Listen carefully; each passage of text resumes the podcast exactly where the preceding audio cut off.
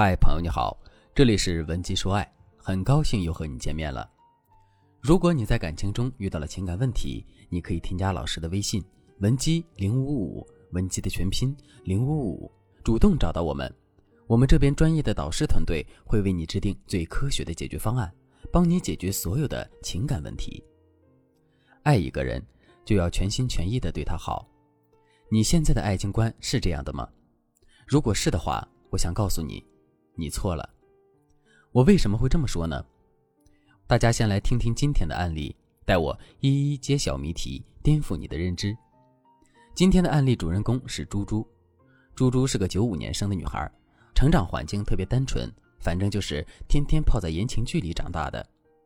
小时候看的是《恶作剧之吻》，被袁湘琴追江直树的那股感天动地的憨傻劲儿迷得不要不要的。工作后还是喜欢看这种爽剧，以《花间提壶》方大厨里面那个一心一意为丈夫着想与付出的女主角为榜样。猪猪的梦想是嫁给一个自己全心全意喜欢的男人，再为他全心全意的付出。但是呢，现实很快的就打他脸了，啪啪几声便把他打得怀疑人生了。前段时间，猪猪遇上了一个全心全意喜欢的人，像袁湘琴一样，看中了就猛追。早上起床给做爱心早餐，下午给人点下午茶，主动帮人分担工作、介绍顾客之类的。反正他真的是全心全意的对人家好。当然，那个男人也感动了，毕竟吃人嘴软，拿人手短嘛。但好景不长，猪猪很快就被分手了。分手时，男人极不耐烦地说了一句：“你知不知道，你对我的好压得我喘不过气来？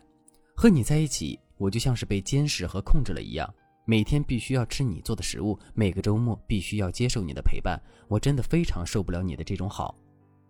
猪猪很伤心，他问我：“老师，我全心全意的对他好有错吗？”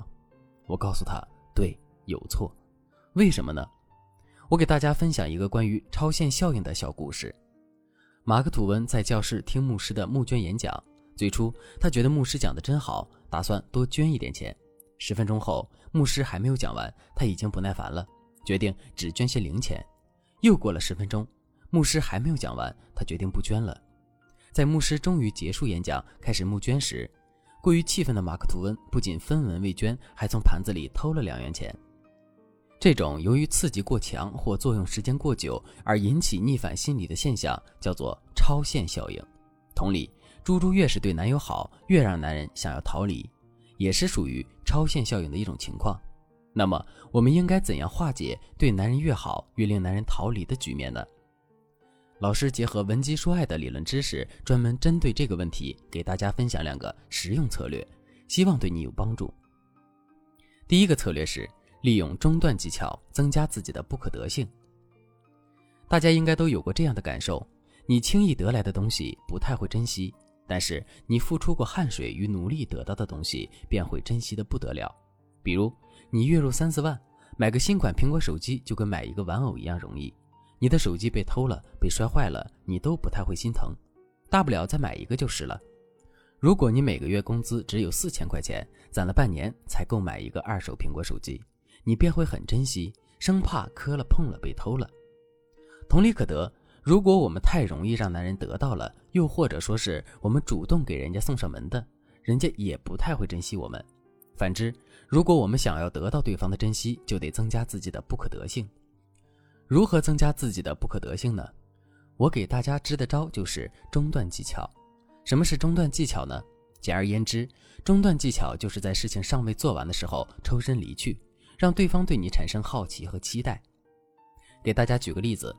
舒淇和沙溢演了一部电影，叫做《侠盗联盟》。在这部电影中，舒淇为了完成盗窃任务，需要让沙溢饰演的土豪爱上她。他勾引沙溢的整个过程，便充分使用了中断技巧。我们一起来听一下吧。第一次遇见，舒淇抱着一条小狗经过沙溢时，沙溢的狗叫了起来。舒淇装作一副受了惊吓的样子，抱紧了自己的狗，头也不回地跑回了家里。留下沙溢意犹未尽地看着这个女人美丽的背影。第二次遇见，舒淇出现在 party 上，沙溢一眼就认出了她，并且上前套近乎。舒淇佯装自己是杂志编辑，借着约沙溢做报道的借口引诱他。沙溢欣然答应，在快要聊到见面细节时，舒淇忽然有事先走了，留下沙溢独自着急。后来一次，沙溢打电话给舒淇约见面，舒淇假装自己没有空，在电话里面说：“哎呀，我明天后天都没有时间哎。”急得沙溢赶紧追问：“没有关系，大后天也行吗？”舒淇停了一会儿，才慵懒地说：“好吧，那就大后天下午。”他一说完就把电话挂了。沙溢在追着打过来时，舒淇已经扔掉手机去洗澡了。意犹未尽，干着急，追着打电话。沙溢就是这样一步一步的，最后爱上了舒淇。第二个策略是延迟满足男人的需求。根据超限效应原理，我们越是对男人掏心掏肺的付出，对方越对我们不耐烦，越想逃离我们，最后反而还会觉得我们是在监视他、控制他，对他进行道德绑架。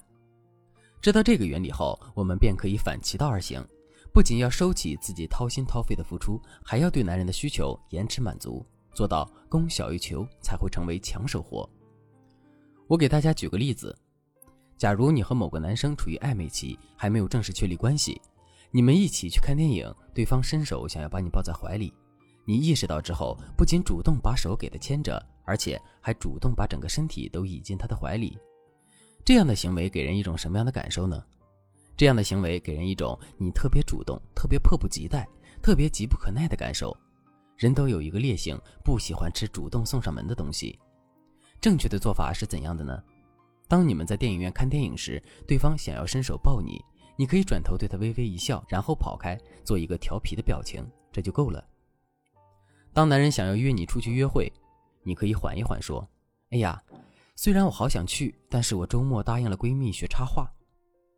这样做的目的不仅能够显示你的生活丰富多彩，还能够显示出他对你没有那么重要，这反而会激起男人对你的紧张感。这里有两个注意事项：第一个是，我们在拒绝对方的时候给出的理由一定要比较委婉，或者是那种能够突出自己价值的。如果你的拒绝带有锋利，或者直接对对方表示反感，或者不想约之类的，对方就会产生挫败感。第二个是，我们要在一段时间后出其不意地满足他的需求。